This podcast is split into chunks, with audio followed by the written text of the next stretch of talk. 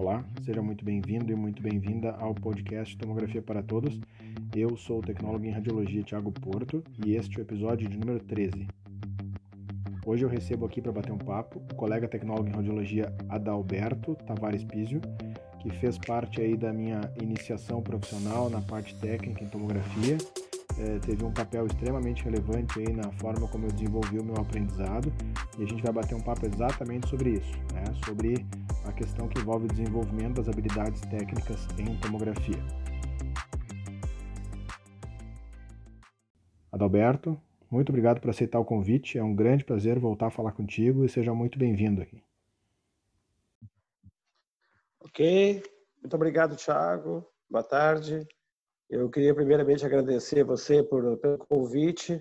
É, nós temos uma, um convívio de professor-aluno, depois como profissional, e tenho uma admiração muito especial por você. Eu me formei técnico em radiologia no Hospital Muniz de Vento e fui matriculado na primeira turma de tecnólogo em radiologia do Brasil, na Universidade Luterana do Brasil.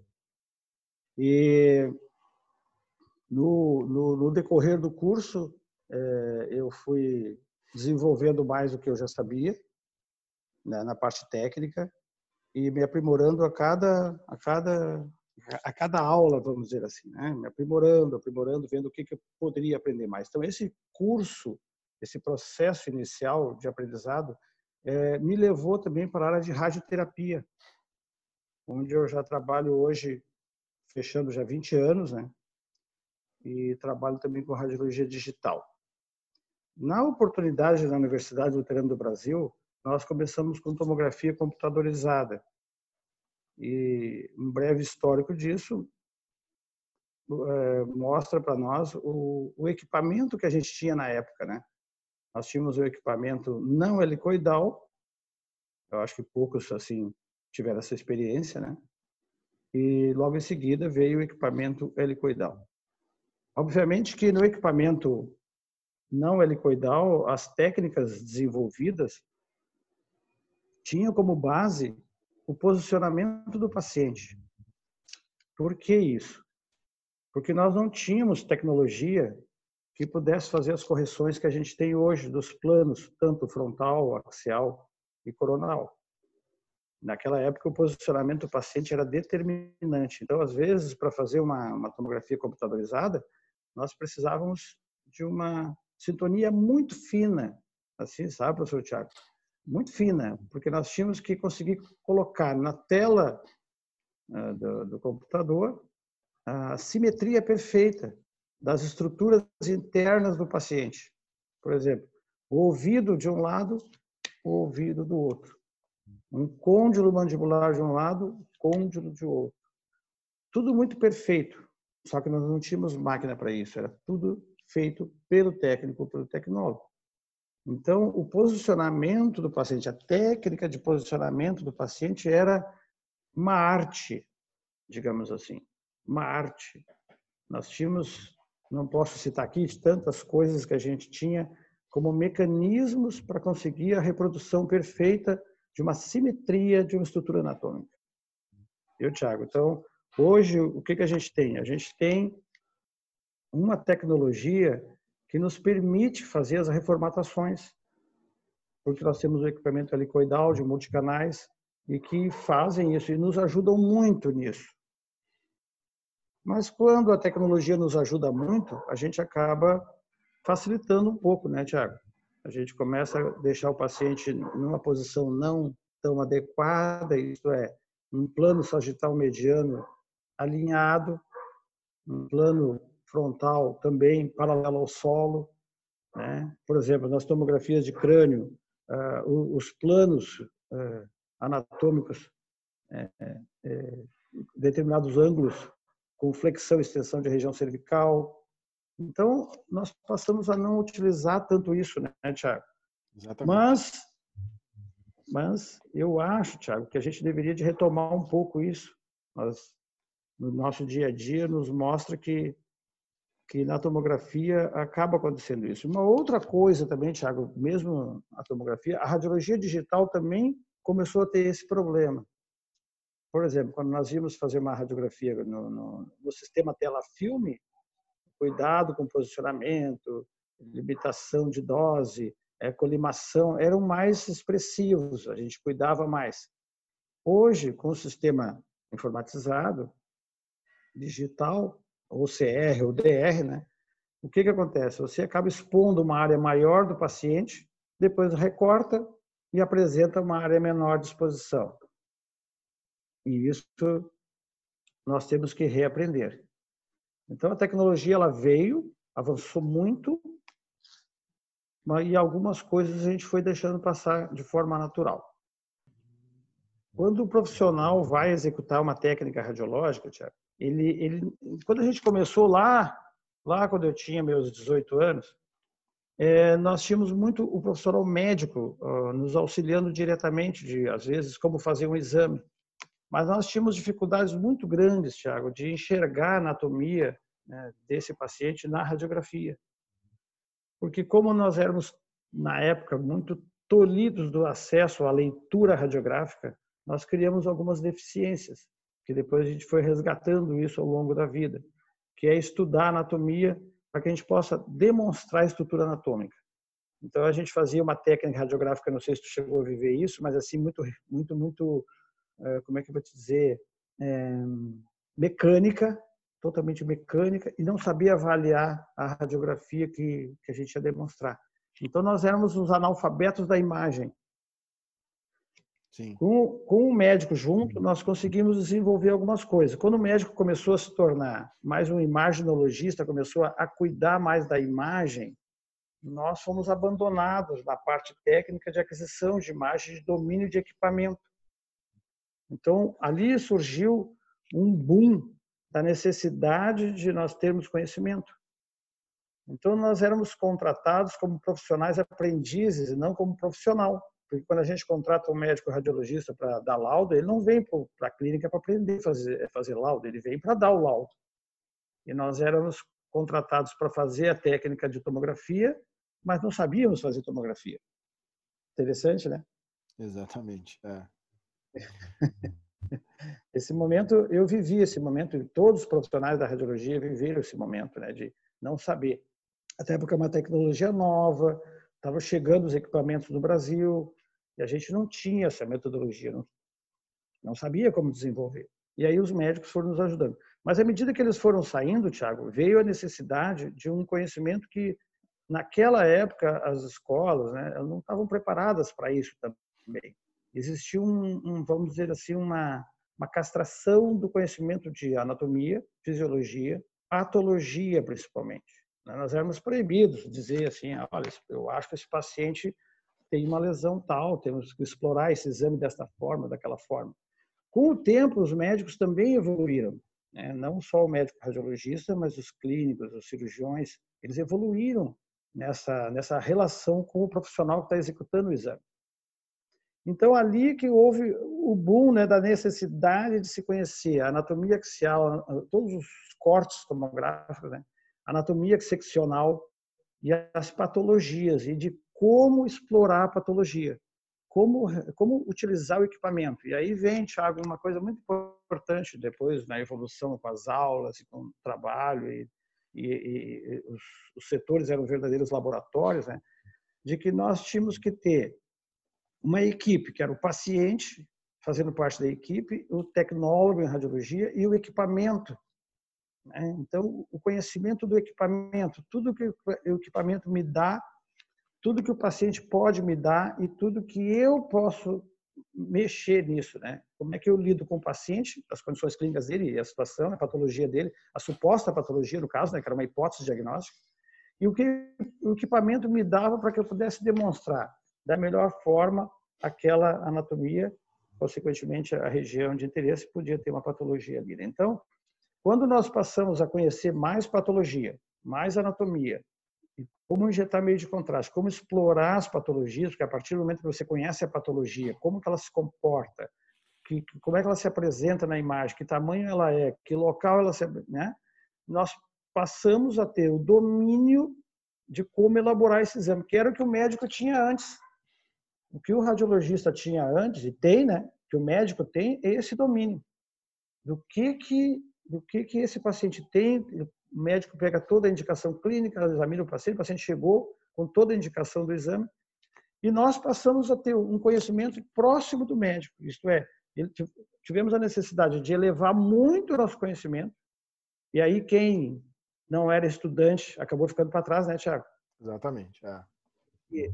Porque ele não quis estudar, achou que era só apertar o botão. E aí, cada vez que chegava uma patologia, uma suspeita diagnóstica na frente dele, ele não sabia como fazer, corria para o médico, doutor, como é que eu faço esse exame? Por falta de estudo. Ah, mas a faculdade não desenvolveu isso comigo, a escola não me deu isso, sim, mas isso aí não, não, não é justificativa nenhuma, né? Então, quando nós evoluímos nesse sentido, e aí eu faço uma, uma, um agradecimento assim para o Dr. Paulo era coordenador do curso, que sempre dizia que nós temos que pensar o exame, né? É um processo de elaboração do exame. Então, a tomografia trouxe essa, essa, essa exigência, né?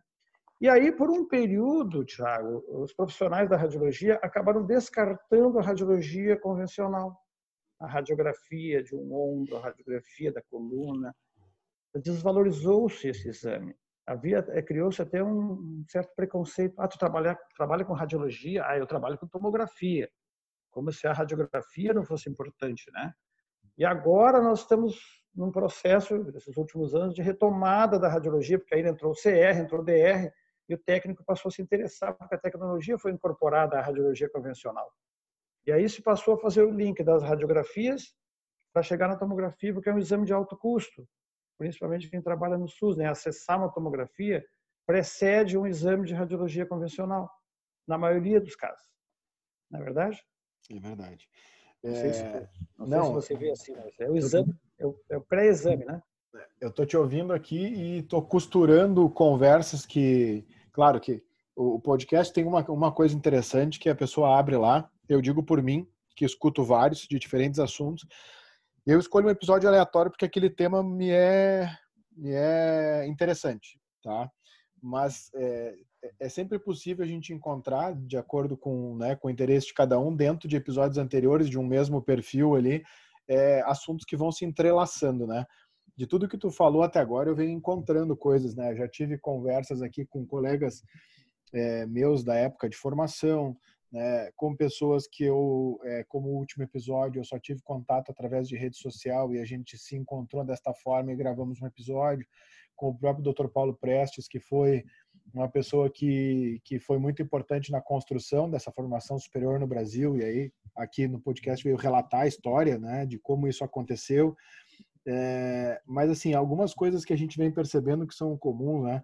É, existem pessoas que aleatoriamente, independente do tempo, né, o teu caso, o meu caso que vim depois e passei a ser teu estagiário, pessoas da minha época, pessoas mais jovens de hoje, né, como esse, esse colega Juan que participou do episódio 11, que é um, um tecnólogo que se formou na técnica anteriormente já em meados dos anos 2000, quase uma década depois de mim, é, e pessoas mais atuais hoje, que têm um pensamento muito semelhante ainda. Né? O próprio Dr. Paulo Press, que trouxe o curso lá de trás, onde enxergam todos estes pontos que tu acabou de elencar. Né? E agora essa tríade aí, paciente, tecnólogo, técnico e o equipamento. Enxergam tudo isso e a necessidade do conhecimento para isso. É, mas existe uma, infelizmente, né, uma, uma grande corrente aí que, que, infelizmente, como eu digo, é a maioria, que acabou robotizando o trabalho, né? E a gente bateu um papo antes de começar aqui, tem uma frase que eu, que eu coloquei para ti, que algumas pessoas já ouviram eu falar, que é o fenômeno do emburrecimento técnico causado pelo avanço da tecnologia, onde essas ferramentas que hoje nos permitem, na radiologia digital, não fazer uma colimação e recortar uma estrutura anatômica, né?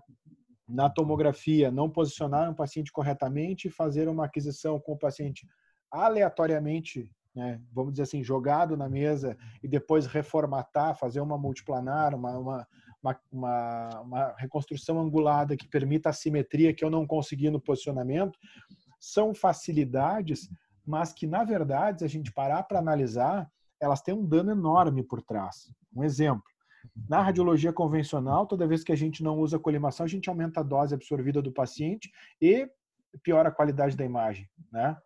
Porque com o aumento da radiação dispersa eu perco resolução de contraste na imagem, certo? Na tomografia, toda vez que eu não uso a inclinação certa na cabeça ou, ou em outra parte do corpo, eu invariavelmente eu tenho que fazer aquisições volumétricas maiores. Porque quando eu vou fazer uma angulação para contemplar uma determinada é, um determinado eixo anatômico, se eu não tiver feito uma aquisição maior, no limite inferior ou no limite superior da minha aquisição, é, quando eu angular, eu vou sair fora daquele plano. Então, eu preciso de aquisições maiores. Aquisições maiores são maior dose para o paciente, são mais, mais desgaste para o tubo. Então, Adalberto, na verdade não nos faltam argumentos né, que, no, que, que mostram que trabalhar da forma mais tecnicamente correta possível, com conhecimento, só vai trazer benefício, né? Porque a gente vai, isso vai impactar em redução de dose para o paciente, né? vai impactar em, em, economia de tubo, uma série de coisas. Né? E agora, associado a isso, né? Eu seguindo uma linha reversa, assim, comecei pelo final do que tu falou ali, mas voltando na questão de posicionamento também, está é, relacionado com, com algo que, que eu também, fazendo a costura com episódios anteriores, conversei com o colega Juan, a necessidade dos conhecimentos de anatomia, fisiologia, patologia, é, e aí trazer isso com algo que tu abordou, uh, que é o quanto os médicos precisam desse apoio nosso, né? E no episódio até do Dr. Paulo lá, seguindo a costura entre os episódios, é, onde uma das grandes barreiras né, que, que ele encontrou quando foi trazer o curso para o Brasil é, exatamente encontrada foi a, a, a, da classe né, de médicos radiologistas, onde alguns acharam que o tecnólogo vinha para medir forças ali com o médico. Não é esse o nosso papel, né? Mas sim o de ser um profissional com conhecimento mais completo para poder até desafogar né, parte do trabalho da, da equipe médica de radiologistas para que eles fossem mais imaginologistas, né? E menos técnicos, uhum. Né? E, e aí uhum, a gente perfeito. se coloca numa posição que a gente conversou antes, que nós aprendemos muito com médicos radiologistas nas duas frentes, na técnica e na imagem. Mas hoje eles não têm mais a técnica, com exceções, lógico, né? Tem ainda médicos que sentam no console. Eu, viajando por aí dando aplicação de tomografia, eu encontrei locais onde os médicos residentes fazia parte da agenda deles naquela semana de aplicação ficar comigo no console também aprendendo aprendendo a mexer no equipamento e aprendendo técnica. Mas isso é uma minoria, né? É, mas assim, hoje eles têm menos esse conhecimento técnico, o que eu acho que faz um pouco de falta, porque às vezes o médico quer, quer cobrar uma coisa, né? Ele precisa exigir uma é uma correção na imagem e se ele não tem domínio de conhecimento técnico, ele não sabe como como como, como argumentar aquilo, né? Até como como ensinar para a pessoa que vai ter que fazer aquela correção qual é o caminho. Mas, né, por outro lado, quem tem que saber esse caminho somos nós, né? O que, que tu acha? Perfeito.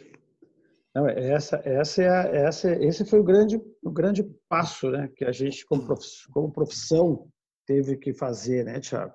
Porque o que aconteceu é que o médico se distanciou, a tecnologia veio, veio como novidade para todo mundo. Ela veio para facilitar tudo. O tempo que tu faz o exame do paciente, né? contribuir com o diagnóstico diretamente. Enfim, né, todo tipo de tecnologia vem para trazer facilidades para nós. Só que às vezes a facilidade, Tiago, ela fez é, aquilo que tu sempre fala, né? Aquela tua frase sagrada. Por quê? Porque aquilo que é uma exceção, por exemplo, um paciente que não tem condições, né, Tiago? Porque muitas vezes a gente faz exame de um paciente com AVC e que ele não consegue ficar com a cabeça na posição e tu não vai também sedar esse paciente né, para fazer, né? Exatamente. Aí tu perde toda a noção neurológica dele. Aí tu faz o paciente com uma rotação de 15 graus na cabeça e tal, enfim, depois você corrige. Só que essa exceção, ela é um perigo, né? Ela começou a virar rotina. Exatamente. Esse, esse talvez seja o que tu fala, né? Quer dizer, à medida que nós precisamos é, nos manter fiéis aquilo que é uma exceção. Por exemplo, assim, eu trabalho com radioterapia há muitos anos, com, com, com tomografia, trabalhei muitos anos com radiologia todos os dias. Então, o que acontece? Eu vou radiografar um paciente, eu tenho a exceção, eu tenho a condição clínica do paciente, eu tenho a limitação do equipamento. Então, eu tento ser o máximo, que é dar tudo de mim, de todo o meu conhecimento, a minha vida que eu tenho de radiologia, para o bem do paciente. É, então, aí vem posicionamento, como é que tu faz o exame, o protocolo que tu usa, a diminuição de dose do paciente, enfim, tudo que tu tem para obter aquela imagem. Porque o nosso papel, uh, número um, qual é a nossa função?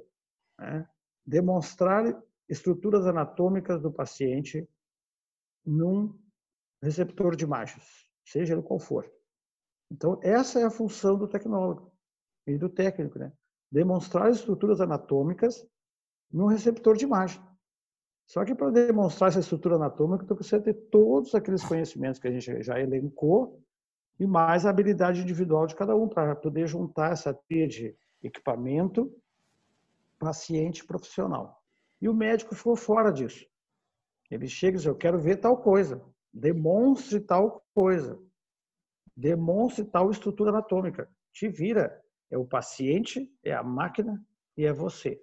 Então, esse é o, esse é o diferencial que, tem, que, que nós temos que ter, né? entregar uma imagem diagnóstica pronta para o médico. Né? O, o, refazer o exame é um grande problema, né, Tiago? Nós temos é. o retrabalho, é. nós temos uma reexposição ao paciente, o paciente também já começa a achar que ele tem uma patologia, afinal de contas estão repetindo o meu exame. Tu cria um conflito enorme, desnecessário à medida que tu tem competência para fazer, você passa a eliminar esse tipo de problema na clínica ou no hospital. Então, nós precisamos nos, nos educar permanentemente, estudar permanentemente. Esse Sabe, é o, Alberto, grande que... passo, né, Tiago? Sabe que é, eu lembro que eu escutei de ti isso. Até se a gente parar para lembrar o tempo aqui, a gente começa a, a entregar a idade, né? Mas isso foi lá no final dos anos 90, né? Perfeito. É, então. É por aí. É, não, vamos, vamos fechar por aí a conta. E a gente ouviu de ti, eu, eu lembro muito bem, assim, era, eu tinha eu e outros colegas que faziam estágio ali é, no hospital de pronto-socorro, onde depois a gente veio a trabalhar né, na técnica no mesmo hospital, e a gente vivia exatamente esse cenário que tu falaste agora das exceções, só que lá, né, é, a maior parte dos pacientes eram nossa exceção, né? A facilidade que a gente tinha também de desviar essa rotina para a exceção era maior ainda, porque lá quase todos os pacientes tinham grande dificuldade de serem posicionados, porque ou eram AVC, né, é, ou pacientes que caíram na rua numa crise convulsiva grave, aí fizeram TCE, ou pacientes de acidente de trânsito com TCE, agressão, é, e esses pacientes quase todos eram difíceis de posicionar, e daqui a pouco tu entra numa linha de, ah, quase todo paciente é difícil, e quando vem um fácil, então segue nessa linha, então que a hora que o médico olhar o exame tiver assimétrico, assim, ah, é paciente que de repente não estava colaborativo, né? E a gente aprendeu ali a seguir uma linha de que só na exceção realmente a gente esgotava as possibilidades, claro que sem que isso se tornasse algo até prejudicial para o paciente, né? Mas uma outra coisa que eu me lembro claro. que a gente ouvia lá é, de ti e ouvia na sala de aula, né, de, de, alguns professores da nossa época, é que um dia aconteceria e, e infelizmente isso não acontece até eu acho por é, por questões até né, é, de, de, de, falta de estrutura técnica mesmo, nossa, e, do, e do, de todo o cenário, de que a gente um dia receberia solicitações de exame, mais ou menos assim como tu falaste, ó, é, preciso avaliar numa tomografia de abdômen um hepatocarcinoma. Pronto. TC de abdômen para avaliação de, de é, lesão hepática, hipótese diagnóstica hepatocarcinoma. Quem é que vai definir a técnica? Somos nós, baseados naquele, naquela solicitação, naquela indicação clínica, consultando o médico radiologista sempre que a gente não tiver né, conhecimento e certeza para isso. Mas a gente não desenvolveu isso em sua grande maioria. Né? Nós passamos a nos tornar reféns, só que aí chegou um determinado momento agora em que o médico radiologista está envolvido com tantas outras coisas, né? E, e, e volume de exames aumentou muito também, né, Adalberto? É, que a gente não tem esse apoio técnico tão próximo ali. Aí a gente acaba pecando pelo si, né? Eu estava fazendo um episódio agora, dias atrás aí, é, que falava sobre a questão da, de novas tecnologias, né? E da possibilidade de hoje tu fazer exames de tomografia diretamente com contraste e depois da aquisição com contraste venosa através do uso da imagem espectral, é, onde tu separa um espectro de energia, né? Tu, tu abre o espectro de energias né, no detector, tu consegue reconstruir uma imagem sem contraste virtual. É, e isso faz com que tu não obrigatoriamente tenha que fazer ela. Só que isso também é a própria arterial, tu não precisa fazer arterial, tu consegue reconstruir uma arterial virtual. Uh, quantas vezes a gente já teve que parar para pensar, e se precisar de uma arterial? E se for interessante a sem contraste? a gente fazia tudo, né? No se, claro. Né? É, é, mais ou menos é. como uma mala de viagem quando a gente não sabe para onde vai, né? E se chover, e se tiver frio, e se fizer calor, né? E se tiver um casamento para ir, né? Então a gente leva tudo. Então, é, a gente tinha muito isso, né? E com o avanço da tecnologia isso foi uma coisa boa. Mas vieram outras coisas que nos tornaram reféns disso, né? É, Thiago. É verdade. Mas eu estava vendo que a tecnologia traz. Ah. Oi? Não, pode falar. Pode concluir. Teu... A, te... a tecnologia traz facilidades para nós. É, mas tu queria concluir alguma coisa, Thiago? Não, eu, eu queria te, te pedir para te pensar e me dizer da seguinte forma, assim, se tu tivesse hoje, né, é, que traçar para um profissional que chega né, na tomografia, ó, meu amigo, tu vai começar a aprender tomografia aqui comigo hoje, tá? Vai ficar do meu lado aqui. Só que primeiro, a primeira etapa tua vai ser essa, a segunda é essa, a terceira é essa. Onde é que tu colocaria essa pessoa no primeiro momento? Sentada do teu lado, olhando o que tu faz, tu mandaria ele, encaminhar ele, ó, tu vai conversar com os pacientes, ou tu vai ficar em sala acompanhando a equipe de enfermagem, posicionamento, que, qual, qual que seria para ti assim, ó, qual que é o primeiro passo que um profissional novo que chega na tomografia tem que dar? Onde é que é o primeiro local que ele tem que estar tá ali para começar a desenvolver o conhecimento? E aí vamos, vamos tentar pensar numa sequência aí. E esse é meu raciocínio, é, é tá. pensando que ouvindo terão pessoas que, que vão passar por isso, né? Vão aprender tomografia e teriam que tentar criar né, para si um método. É. Isso se ele, se ele tiver algum conhecimento prévio, né, Tiago? É, vamos, vamos pensar lá, pessoas Thiago, que, que tenham conhecimento, é, pessoas que tenham conhecimento é. É, teórico, né? A pessoa chegou ali com conhecimento teórico e tem que começar a fazer a sua prática é. em tomografia. E aí tu vai colocar ela num, num cronograma de aprendizagem. É, por exemplo, assim, eu só queria fechar lá uma coisinha antes ali, Thiago sobre as uhum. facilidades claro. que a tecnologia nos traz, tá? A redução de dose, que é uma coisa que, que a gente tem que trabalhar em cima, mas nós fomos reféns também da questão do capitalismo, né? Não é só o capitalismo, mas assim, o equipamento é muito caro, né, Tiago? Sim. E o, o, nível de exame, o nível de exame que ocorre numa clínica, ele sempre é muito grande, né? E o que que ocorre? Eu preciso velocidade. Né? E nessa velocidade, é, quanto mais velocidade, tu perde um pouco do nível de qualidade, né? Com certeza. Algumas coisas tu vai perdendo e essa qualidade também vai perdendo e vai virando rotina. Aí fica assim, ó, o exame foi aceito ou o exame passa. Quando a gente começa a dizer que o exame foi aceito e que o exame passa, ele começou a cair, degradar a sua qualidade, né? Então, isso é, é. uma coisa muito grave, né? Em toda a radiologia, não só na tomografia computadorizada, em qualquer área, né? Que você vai fazer diagnóstico, se tu não tem qualidade, tu perde. Mas se uma pessoa chega hoje com conhecimento teórico de tomografia computadorizada, somente teórico, ele hoje com toda a tecnologia que tem na mão, ele acaba acessando várias coisas, né, mostrando equipamentos e tudo. Mas eu, claro. eu penso assim que ele tem que ir para um, ele tem a primeira coisa ele vai entrar dentro do ambiente, porque ele vai passar por uma época, um período de observação, né? Porque ele precisa, Tiago, se adaptar com o ambiente, o processo de exame. Processo de exame ele vem lá da solicitação, passa pelo agendamento, preparo do paciente. Todo esse processo pré-exame, ele é determinante para não haver nenhuma uma fuga, né? Vamos supor, o paciente não pôde fazer o exame porque não estava em jejum. Não pôde fazer o exame porque não tinha um acompanhante, ele vai ter que fazer uma sedação, sei lá, alguma coisa. Ele, não, vai conhecer ele o fluxo, fez né? o preparo durante alerta.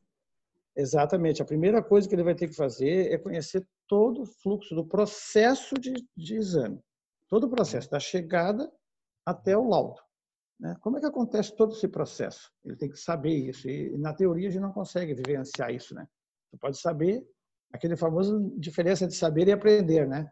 Tu Exatamente. sabe, teoricamente, uma coisa. O que, que tu vai fazer? Tu agora vai, então, entender esse saber. Vai ter o aprendizado do processo. Uma vez ele sabendo todo o fluxo que a tomografia te dá, tu vai ter que saber que, que equipamento tu tem na mão, né? Afinal de contas, que equipamento eu tenho? Como é que como é que eu consigo fazer isso? tendo o equipamento, domínio do equipamento, aí você vai conseguir executar esse exame. Então, a execução do exame é um estágio um pouquinho depois, né? Então ele vai ter que acompanhar tudo, posicionamento, toda a parte de acessórios, tudo que tem na tomografia. É o que eu penso assim rapidamente, né, Tiago? O que, que é que a gente pode, qual é o caminho que a gente pode dar para a pessoa que seja totalmente pedagógico, né?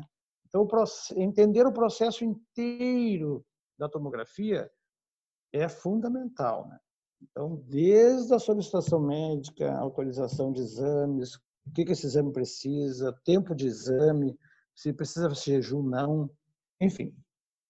E aí ele vai entrar para os protocolos, ele está no equipamento. Como eu sempre te digo que isso é uma equipe, é, é um grupo, forma a tríade, né, equipamento, paciente, ele, depois dele saber como é que o processo tudo ocorre, ele vai se deparar com o paciente na frente dele e, e, e o equipamento e ele vai ter que executar o exame.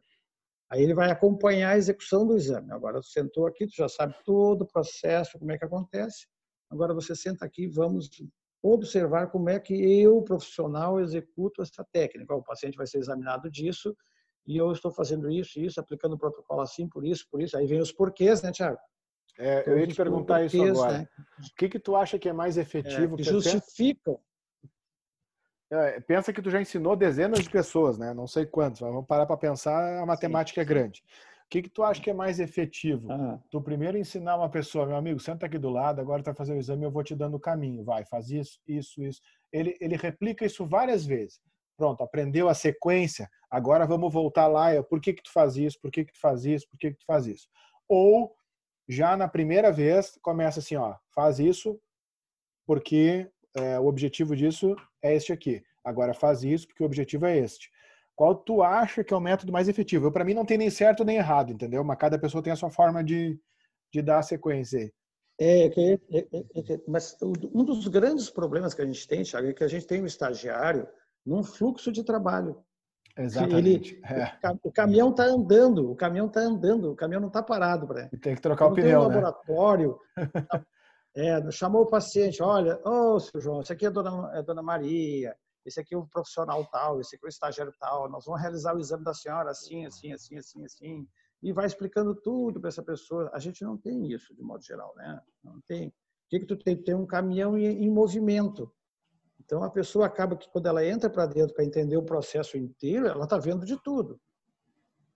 As justificativas, os porquês de cada coisa vão surgindo, né? Obviamente, cada porquê que vai surgindo, a gente vai explicando, né?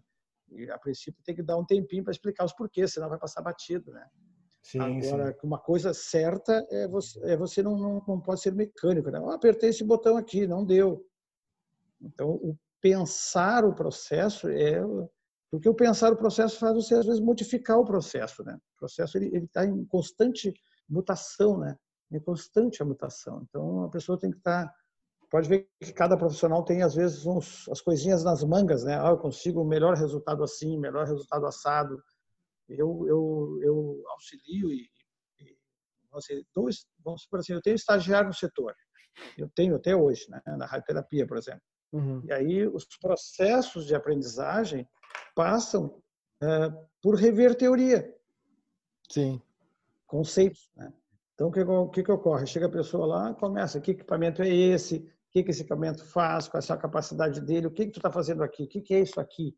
E aí começa, que energia produz, que, né? enfim, né? tudo que envolve o equipamento, porque ele precisa saber o que, que ele está fazendo. Imagina dirigir um carro e não saber que ele tem roda, né? Então você precisa saber todos os recursos desse equipamento para que você possa utilizar esse, esse recurso, né?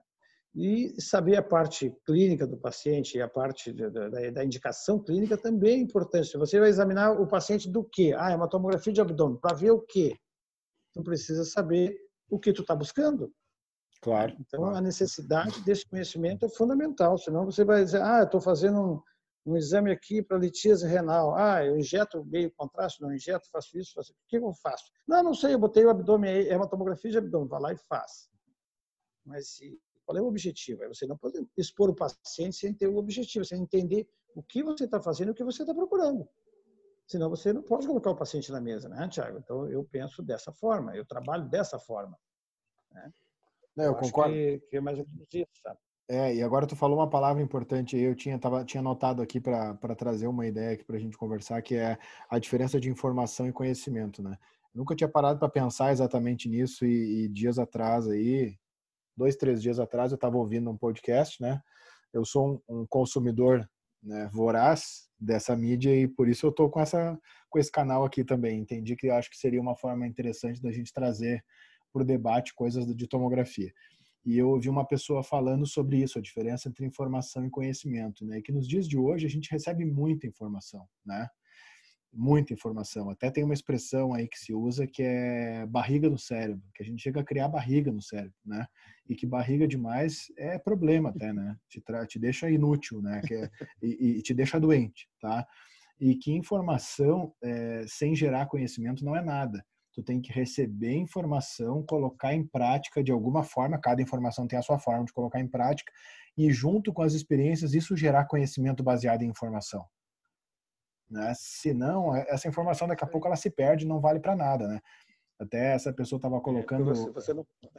É, estava colocando uma, uma opinião sobre que hoje em dia e agora na pandemia as pessoas têm a tendência de estando em casa, por exemplo, né, é, tem tanta coisa disponível na internet, é, é, live, é curso gratuito, é palestra, e a pessoa às vezes passa dias e dias e dias assistindo coisas assim, as mais variadas, né, acumulando certificados e tudo mais. Só que ela estuda tantas coisas diferentes, na verdade não estuda, ela recebe informação de tantas áreas diferentes, ela acumula tanta informação que ela não desenvolve conhecimento em todas elas. Que daqui a pouco ela deveria filtrar, escolher algumas áreas, ou agora eu vou absorver informação disso e vou, já que não pode colocar em prática, até porque estamos às vezes em pandemia, muita coisa não pode ser feita, né? Então vamos desenvolver conhecimento em cima dessas informações. Vamos buscar um pouco mais sobre isso aqui, vamos estudar um pouco mais, né? Vamos conversar com pessoas, porque senão isso acaba não sendo válido, né? Então eu acho que eu acho que é como tu falou, a, a pessoa chega no setor, ela ela ela recebe informações, ela observa, ela vai coletando informações e depois ela tenta transformar isso em conhecimento, né? É, na verdade, o conhecimento, ele, cada um gera sua, o seu conhecimento, ele desenvolve, né, Thiago? É bem independente. Né? Sim. A sala de aula é um exemplo desse, disso, né? A gente vai lá e, e coloca muitos saberes, assim, né? Muitas, muitas informações. Muitos alunos uh, recebem essa informação e eles não acomodam essa informação no seu cérebro, né? Nas suas regiões de, de registro. E essa informação fica que nem uma bolinha de ping-pong dentro da sua cabeça, batendo de um lado para o outro. E como você não encontra lugar para acomodá-la, porque você não, não se interessou por ela, você puff, joga ela fora. E esse é o grande drama, porque você se ocupou em receber uma informação e a hora que essa informação te incomodou, que ela questionou, né, que você quis questionar, ela gerou dúvidas, você fez o quê? Jogou ela fora. Então é uma cabeça vazia, porque ela entra em informação e você joga fora, então não gera conhecimento o saber, o saber uma coisa é, não significa nada se a sua prática não for desse saber. Né? Exatamente. Né? Então, o, gerar o conhecimento, é, gerar o aprendizado, o aprendizado ah, entre saber e aprender, essa é a diferença. Né? Eu sei uma coisa, mas se eu não praticar ela, eu não aprendi. Então, eu preciso, é, praticando o saber, gera, é, que eu vou aprender. Isso aí consolidou conhecimento. Então, são etapas que a gente vai passando. Por exemplo, eu explico tudo para a pessoa como funciona o equipamento, ok? Ok. Agora tu vai sentar, você sabe o que que essa tecla aqui, se tu apertar nela, o que, que, ela, o, que, que o equipamento vai fazer? Sei. Aperta, ela executou. Opa, ela fez. Então aí eu, eu, eu pratiquei meu saber. Eu aprendi. Só que isso requer um tempo, é. né, Tiago? Precisamos sim, sim. de um tempo para esse aluno, essa pessoa, elaborar isso. E normalmente, a gente está sob pressão. Né? O aluno, o estagiário, ele fica muito sob pressão, porque o caminhão está andando, ele está estagiando no... Qual, qual, é o objetivo do estágio? São vivências, né? É, o que, eu que às vezes que... ocorre? Tu coloca um... Ah. Não, não, eu, eu brinco que o estágio e o trabalho tem uma diferença, assim, né? É, um raciocínio que uma vez eu, eu, desenvolvi quando eu tinha que aprender uma determinada coisa, né? Que é assim, ó, quando tu vai ali por um período curto para aprender algo como estágio, cada dia que passa é um dia menos de estágio. E se tu não desenvolveu alguma coisa, é um dia menos. Agora, quando tu entrou num local para trabalhar, cada dia que passa é um dia mais que tu adquiriu, porque tu tá acumulando dias. O estágio, tu tá é, tu tá, na verdade, gastando dias, né? E se tu não aproveitar bem eles, é um dia menos, é um dia menos. Em compensação, quando tu já está numa oportunidade Perfeito. de trabalho, a pessoa pode acumulando a cada dia, claro. Se essa oportunidade é dada para ela, né? Tem, tem essas diferenças. Tem gente que não chega para trabalhar e tem que estar tá pronto, né? Mas eu acho que tem essa diferença, né? No estágio, cada dia que passa é um dia que já foi, já foi, não tem mais. Aquilo que eu era para mim aprender ontem, se eu não aprendi o dia de hoje, eu te, deveria acumular outras coisas. Deixa eu aproveitar e vou te explorar aqui, Adalberto. Tem um assunto que que está na pauta aqui, né? E como eu digo que os episódios, a gente conversou sobre isso antes, eles têm uma ideia de assunto, né? E, e às vezes eles vão se misturando e a ideia é justamente essa, né? Ser livre na conversa aqui. Né? E não propor nada absurdo para o convidado também, apertar ele contra a parede para falar de algo que não tem nada a ver com ele, né? Mas tem um assunto aqui que é a tua praia atual, né? Que é a radioterapia. E, e, tem algo que está na minha pauta para frente, e como tudo que está no cronograma do, do, podcast, eu gosto de que ele vá ser abordado por mais de uma voz, mais de uma cabeça pensante, porque as ideias não vão ser exatamente iguais, né? Isso para quem ouve é muito bom, né? É, então, a, na radioterapia tem uma questão ligada direta à tomografia hoje em dia. Não existe hoje quase é, um setor de, de radioterapia funcionando, né? Sem que a tomografia preceda isso, né? Em alguns casos, no planejamento para tratamento de próstata, de mama, às vezes de cabeça e pescoço, né? De estômago, de, sei lá, tem uma série de coisas, tórax, né? Nem sempre se usa, mas em algumas situações sim. O próprio, alguns equipamentos de radioterapia hoje também fazem, fazem cortes tomográficos, né? Mas é, tem essa uma, uma, uma relação aí que, que eu acho que é interessante, por exemplo, é, qual é o papel da tomografia né, é, diretamente assim no teu dia a dia na radioterapia assim? É, o, que chega para ti como é que vocês trabalham as imagens da tomografia? Por que que o paciente vai para a tomografia? O que que tu pode falar aí para contribuir? Já já para abrir esse assunto que mais para frente vai voltar. Bom, Tiago, para você ter uma ideia, a tomografia é tudo. É tudo na, na radioterapia sem a tomografia computadorizada para a radioterapia hoje. Praticamente para, não, não tem como trabalhar. Por quê? Porque todos os tratamentos são planejados em três dimensões. Todos. Não existe tratamento mais que não seja passado pela tomografia computadorizada. Então, as aquisições, por exemplo, paciente, como tu citaste, eu vou fazer, eu tenho câncer de próstata, então a gente vai lá, faz uma tomografia computadorizada da pelve desse paciente, e aí é um pouquinho diferente da, da, do exame convencional, porque a gente tem uma abrangência de uma extensão maior, né? vai 10 centímetros acima das crestas líquidas, vai até lá a 10 centímetros, quase no terço médio do, médio do fêmur. Né? Uhum. Isso. E esse exame, então, é, essas imagens vão para o setor de planejamento, que é feita uma simulação na tomo, vai para o planejamento. E no planejamento, tudo é determinado a partir da tomografia computadorizada. Tudo tudo que nós vamos fazer a partir dali sai da tomografia computadorizada realizada. Então, sem a tomografia, parou o serviço de radioterapia. Para você ter uma ideia da importância disso, né? Eu ministrei uma aula sobre tomografia computadorizada uh, na radioterapia para uh, um curso de especialização em tomografia computadorizada. Então, os alunos que estavam fazendo uma especialização em tomografia tiveram a aula da participação da tomografia na radioterapia. Bem interessante foi o assunto. É, Mas e, então para vocês. Ah. Não, e, e, tem uma questão, né? Eu queria entrar exatamente nisso para quem, porque às vezes eu vou te dizer por mim, tá? É, cara, são realidades diferentes, né? Quem, quem vai aprender hoje. Lá nos anos 90, eu tive a disciplina de radioterapia em 1996. É, eu lembro muito bem do meu professor de radioterapia. Cada planejamento que ele ia explicar né, para a gente, ele mostrava radiografias né? Ele mostrava radiografias uh, que, most que diziam, ah, assim vai ser planejado aqui a, a, a o tratamento, né? Aqui está demarcado o campo, né? Aqui na incidência frontal, lateral e tal.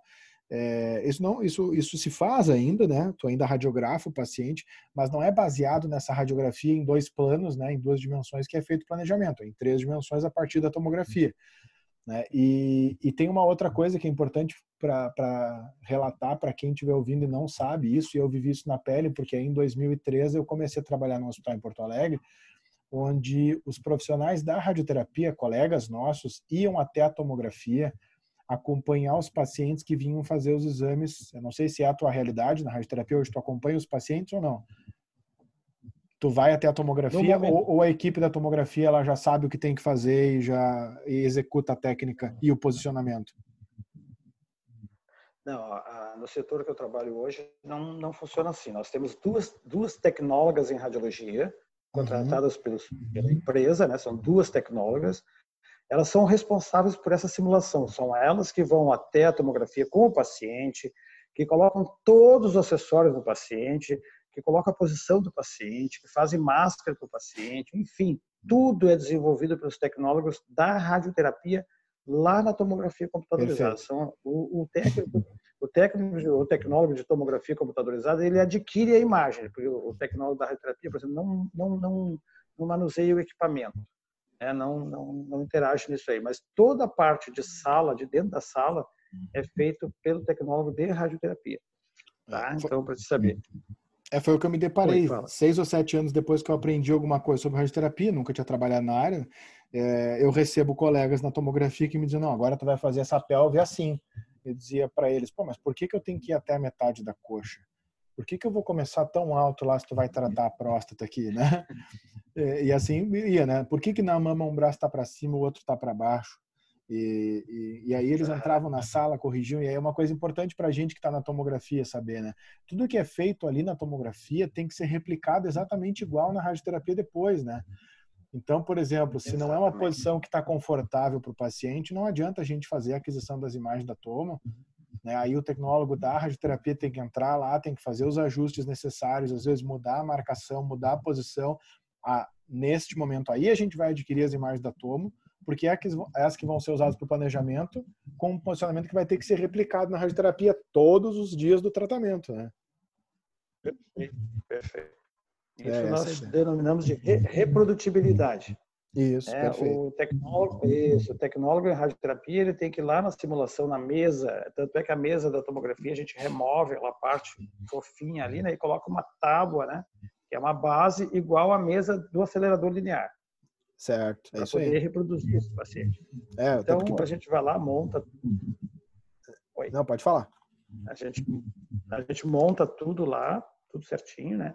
Coloca todos os acessórios do paciente, porque eu preciso de conforto para esse paciente, né? Eu preciso que esse paciente suporte, como tu mesmo falaste, né? Eu preciso fazer 25 sessões idênticas, vamos falar assim, né? Uhum. Então, se o, o, profissional lá na tomografia deixa o paciente mal, é, assim não está com conforto adequado, ele não vai suportar fazer o tratamento lá. Imagine você irradiar todo esse paciente para fazer a tomografia e depois chegar lá a gente não conseguir reproduzir, vai ter que refazer tudo isso. Né? Então, assim, as, o, além do retrabalho, irradiou o paciente indevidamente, o paciente assim, atrasou o tratamento, o início do tratamento. Imagine você com câncer e passar por essas incompetências, vamos dizer assim, né?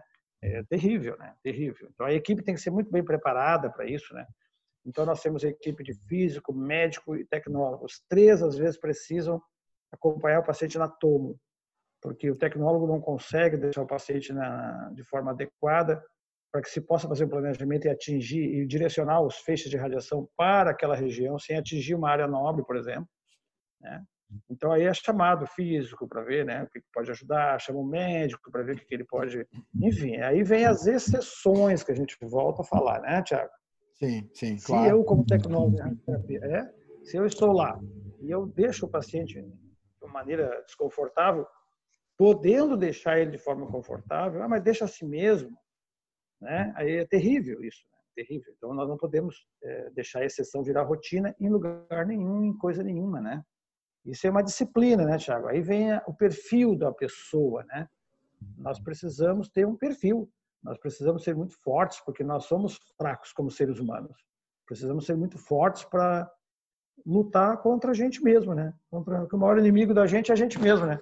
Então, para que o procedimento seja padrão internacional e que seja 100% da, de você ali, você precisa se policiar muito e para que você tenha uma, uma, uma assertividade alta, né? Então, nós somos assim, né? Eu acho que é isso. Assim, de radioterapia, Tiago, a tomografia é tudo para quando se faz tudo em 3D. É, tá perfeito, então, perfeito. É algo... assunto, assunto é grande, né? Mas... É, é algo que a gente não, não vivia até, vamos colocar aí, é, 10 anos, 20 anos atrás, né? Não era uma realidade assim tão forte como é hoje. Tu talvez tenha vivido essa transformação na radioterapia, né? Porque tu já estava na radioterapia e foi vendo isso ingressar cada dia mais, né? É, nós fazíamos tudo em 2D. Exatamente. É, com radiografias mesmo. É. Aquelas aulas que tu tivesse lá, elas eram aquilo ali. Aquilo ali era a realidade. Mas o que, que ocorria naquela oportunidade, né, Tiago? A gente irradiava áreas mais extensas, né? Por exemplo, assim, as margens de segurança em volta do tumor eram bem maiores. Uhum. E como elevava, eleva muita toxicidade, né? Enfim, todas as coisas, os efeitos colaterais ao paciente. Então, com a tomografia computadorizada, eu consigo delimitar mais essa área que a radiação vai atuar. Então, a gente vai limitar. É, uma coisa que. mais estreita, mais precisa. Né? As margens de erro, as margens de tolerância é 0,3, uhum. 0,5. Nossa, pequeno.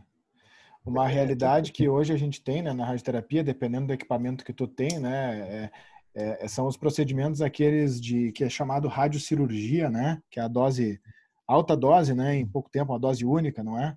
é? Que invariavelmente precisa de tomografia e ressonância magnética na parte da neuro, né? Isso é uma realidade que só agora, né, com esses sistemas de planejamento, por, por tomografia, por ressonância, se consegue delimitando exatamente limites da lesão, né, e tratar lá com uma dose muito alta num curto espaço de tempo, né? Eu não sei se vocês fazem isso também. Temos, fazemos radiocirurgia e radioterapia estereotáxica, né, que é isso. aquela que é fracionada, né? Mas a uhum. dose única, a radiocirurgia, isso sim, né? Isso sem a tomografia, sem a ressonância, nada feito, né?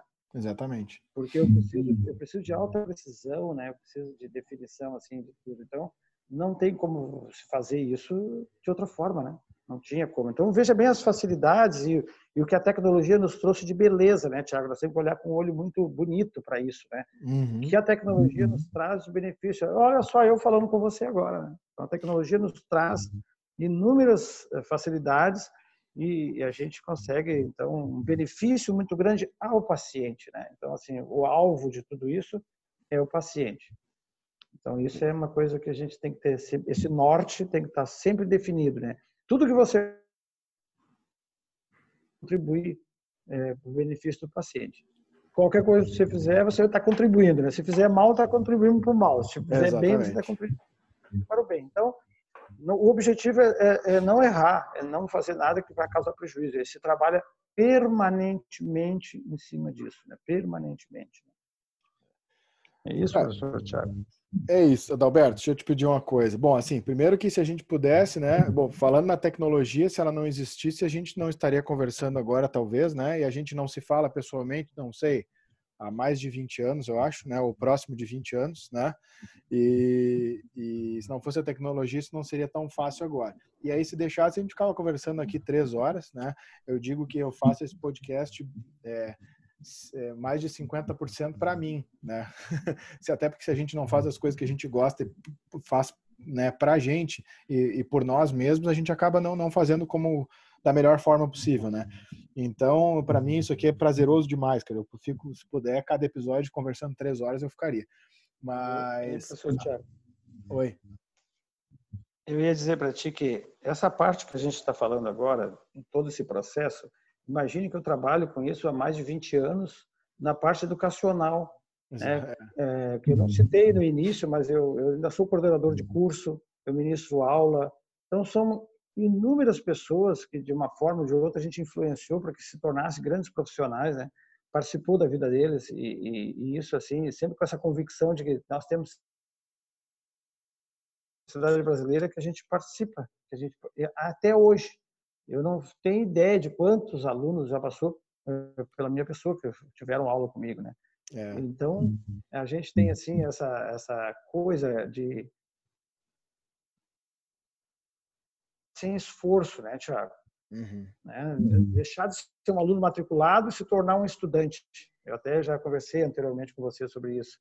Nós temos um desafio muito grande que é tornar as pessoas estudantes. Né? Elas deixem de ser matriculados em cursos de assistentes de aula.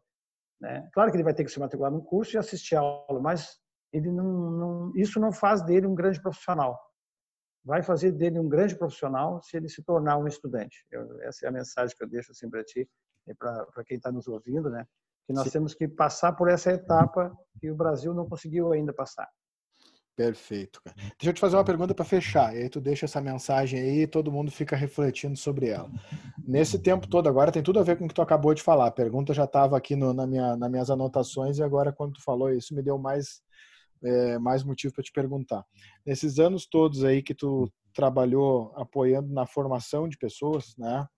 É, tu pode dizer assim se é, as pessoas que passaram por ti ao longo dessa linha do tempo aí elas foram mudando muito o perfil? Ou tu acha que não? O mercado mudou? Né? Porque a gente pode ter mudado o mercado e o perfil das pessoas segue o mesmo. É o mercado é que moldou isso, né?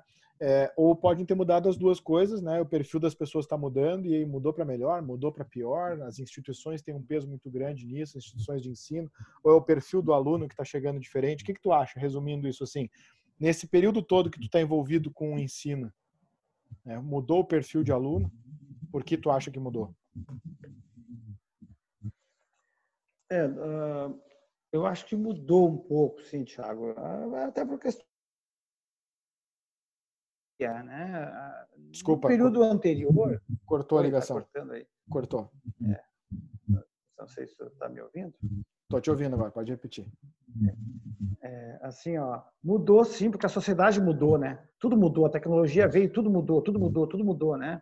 É, as pessoas que, que, que nem eu ou outros depois, né, eles tinham muita dificuldade ao acesso à informação, como tu falaste, né? não, tem, não tinha acesso à informação. Depois veio a informação, mas as pessoas ficaram presas ainda, elas estão presas. Elas não conseguem entender que eles poderiam ter acessado a internet, acessado um conteúdo de anatomia. Eles não fazem isso. Ainda.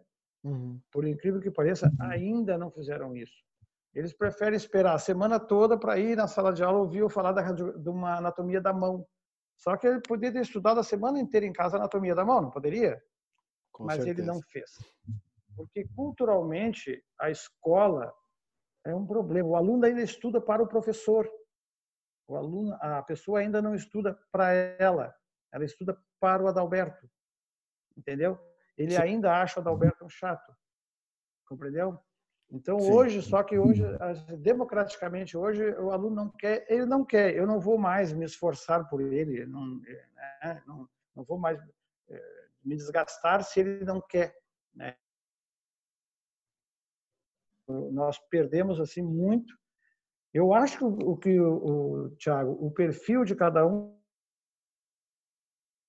muda muito, não. Ele pode fazer algumas adaptações, mas ele não vai ser aquele estudioso ele só faz aquilo necessário. Ainda se ouve muitos comentários, sabe, muito tristes, né, que são assim: estudar para quê se eu não vou aumentar meu salário? É, é verdade. Mais do que eu, mas tu ganha a mesma coisa que eu. Isso é muito triste, né? O que, o que, o, o que a gente tem que observar é que, infelizmente, né, a sociedade está vivendo dessa forma. Nós temos uma quantidade muito grande de informação. Meus alunos, onde eu trabalho em sala de aula, eu trabalho eles. Né? Eu trabalho eles para eles deixarem de ser alunos matriculados num curso e se tornarem estudantes. Isso é uma, é uma regra para mim permanentemente. E eu, os resultados que eu obtenho são muito favoráveis, Thiago. Muito favoráveis. Isso eu posso te afirmar, né? partindo dessa filosofia. Eu, eu acredito. Então, eu, deixo, eu, acredito porque eu, eu fiz parte desse time há muito tempo atrás, né? E ah, talvez, tá. às vezes, a gente, quando a gente se depara com, algum, com alguns adalbertos por aí, né? A gente recebe um choque de, de realidade, né? Eu lembro de chegar... Pô, eu tinha é, 20 anos, né? 21 anos. Então, assim, tem uma diferença aí é, de mentalidade, né? Eu lembro de chegar para o meu estágio e, e, ser, e ser intimado a responder alguma coisa é, e eu não ter a resposta e não saber nem como buscar e tu me perguntar, mas o que que tu tá fazendo de tal a tal horário? Né? Eu lembro de uma vez uma pergunta, o que que tu faz da meia-noite às seis? E eu olhei para ti, eu, disse, eu durmo, cara. né? E tu disse, pô, mas não é todas as noites que tu tem que dormir então, porque se tem alguma coisa que tu ainda não sabe, né? Esse é um momento que algum tu vai ter que separar para estudar, para ser para ser estudante, né? Mais ou menos o que tu falou. Vai correr atrás. E, e, e, a gente viveu uma época em que a informação não era acessível, mas eu tive professor que, para me responder uma pergunta que eu fiz em sala de aula, na aula seguinte ele me levou uma mochila cheia de livros. Tá eu tive que levar aquilo para casa para estudar. Né? É, Hoje talvez ele me mandasse no WhatsApp alguns links. né? Mas não adianta eu receber os links no WhatsApp e não abrir, né? Ou reclamar porque eles estão em inglês, em outro idioma, enfim. Perfeito. Mas Adalberto, cara. É, é, que nada. Não sei se eu contribuí aí, mas acho que é, é, é, foi uma alegria aí ter falado contigo, né? É, não, é isso que eu ia te chamar para um fechamento agora. Mas, Adalberto, cara, é, como eu falei, a gente podia conversar duas horas aqui, né? mas temos que nos encaminhar para um, um final aqui. Eu acho que a tua mensagem ficou bem clara para todo mundo, né, sobre a questão de se tornar estudante. Eu achei perfeito isso e tem tudo a ver com o que a gente falou desde o início, né? É, o aprendizado né, técnico passa por isso, né? Em tu estudar todo dia, te tornar um estudante, deixar de ser o estagiário, né, que está ali para fazer o estágio. Não, estou aqui para ser um estudante. E, e, e, lembrar que toda vez que perguntarem dentro de uma, de uma palestra, uma sala de aula, um evento, quem aqui está estudando, né? E normalmente só os, os alunos matriculados levantam a mão e os profissionais não, né? Na verdade, os profissionais deveriam levantar a mão, porque todos deveriam ser eternos estudantes, né?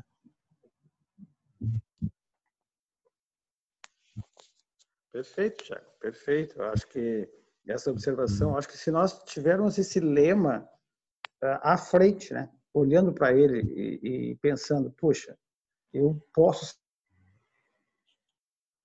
pretendo ser um estudante, há de se fazer uma quebra de paradigma, né?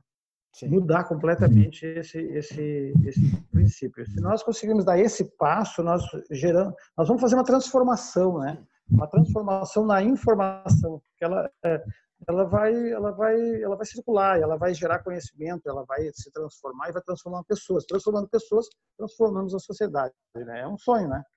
É isso aí, é isso aí. Muito bom, muito bom. Ótima definição. Transformando pessoas, mudando a sociedade. Estamos num momento que precisaríamos muito disso, né? Perfeito. Dalberto, cara, muito obrigado por ter aceito, né? Prontamente e a gente conseguir bater esse papo aí, relembrar velhos tempos, né, e trocar uma ideia e deixar alguma mensagem aí. Tá, Espero contar contigo de novo. E de repente, quando o assunto radioterapia voltar, né, a pauta, eu vou te chamar, vou te chamar de novo. Tá bem, Thiago. Eu quero te agradecer a oportunidade e desejar a todo mundo sempre estudo, né?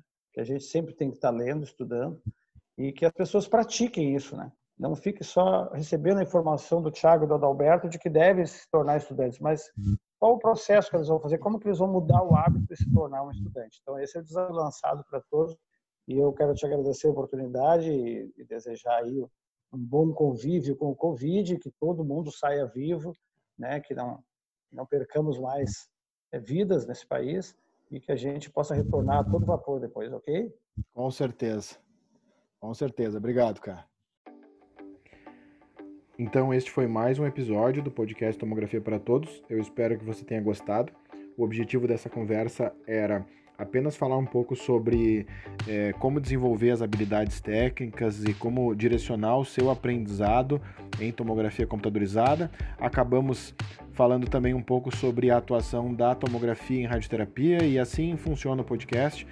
É, um assunto é programado, mas no bate-papo com um colega a gente acaba às vezes tomando um outro rumo e agregando um pouco mais a nossa conversa.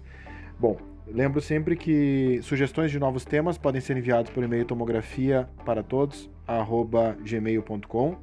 Um abraço.